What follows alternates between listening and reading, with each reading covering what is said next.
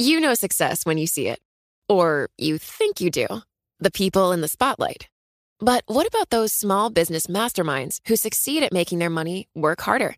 They do that by having a business bank account with QuickBooks Money, which now earns 5% annual percentage yield.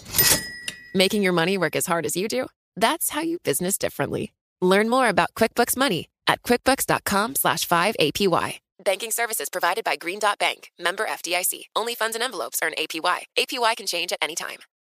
Collaborate for a greener future at the Bloomberg Green Festival, a groundbreaking celebration of the thinkers, doers, and innovators leading the way. From design and culture to technology, science, and entertainment. Hear from inspirational speakers and immerse yourself in climate solutions. July 10th through 13th in Seattle. Title sponsor Amazon. Official airline Alaska Airlines. Get 20% off using promo code radio20 at bloomberglive.com slash green festival. Le entregamos todo lo que necesita saber para comenzar el día. Esto es Bloomberg Daybreak para los que escuchan en América Latina y el resto del mundo. Buenos días y bienvenidos a Bloomberg Daybreak América Latina. Es miércoles 13 de diciembre de 2023. Soy Eduardo Thompson y estas son las noticias que marcan la jornada. Es día de decisión de tasas de la Fed y los mercados registran algo de cautela a la espera del mensaje más tarde de Jerome Powell. El consenso sería que la Reserva Federal mantenga las tasas sin cambios y que Powell presente algo de oposición a la idea de que los recortes de tasas están a la vuelta de la esquina.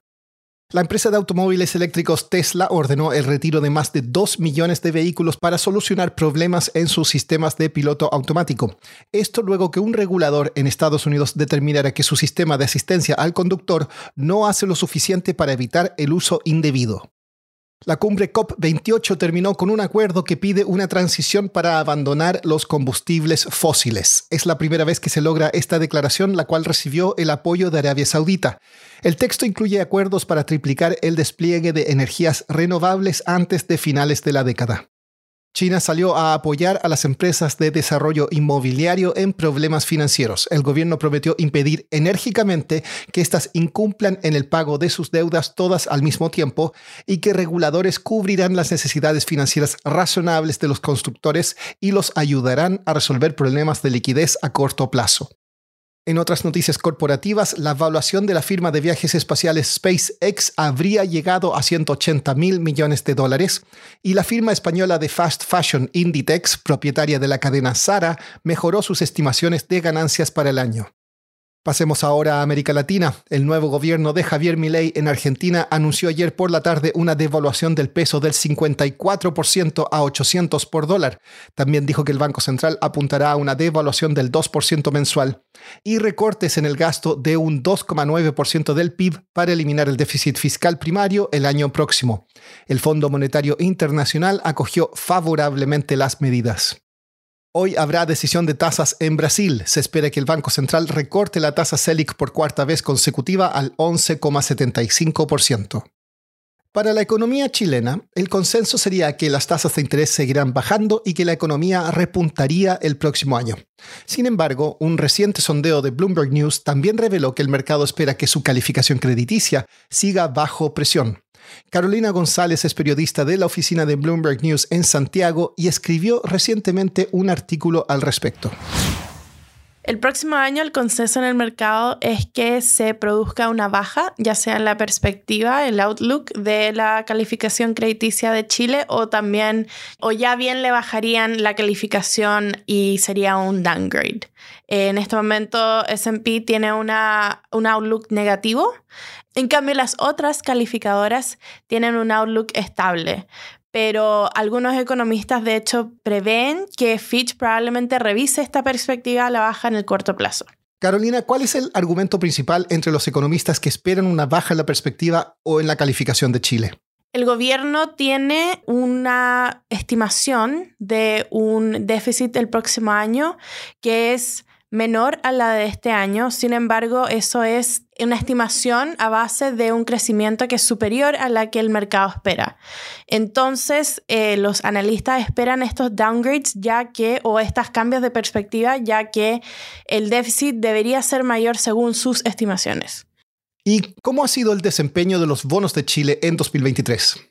Nosotros hicimos un ejercicio en analizar a Chile y sus bonos soberanos en comparación con países similares pares eh, que tengan la misma o una calificación similar a Chile y estos bonos han tenido un mayor desempeño y de hecho sus spreads se han comprimido aún más que los otros, pero sin embargo si esta baja en la calificación o en el outlook llegara a concretarse el siguiente año, ya este outperformance estaría en riesgo. ¿Y qué ha dicho el gobierno del presidente Boric sobre estas amenazas a su calificación? El gobierno ha dicho que sus números de déficit, sus estimaciones son reales y que también ellos reconocen que tienen un panorama un poco complicado y reconocen que las calificadoras les han dado estas advertencias, pero sin embargo piensan que es un problema abordable y que no es algo que no se podría mejorar en el futuro cercano. Por último, tras la huelga de escritores y actores en Hollywood, la empresa de streaming Netflix acordó informar cuáles son sus series y películas más vistas. Durante el primer semestre, en primer lugar, estuvo la serie de acción El Agente Nocturno, seguida por la temporada 2 de Ginny y Georgia y por la serie coreana La Gloria.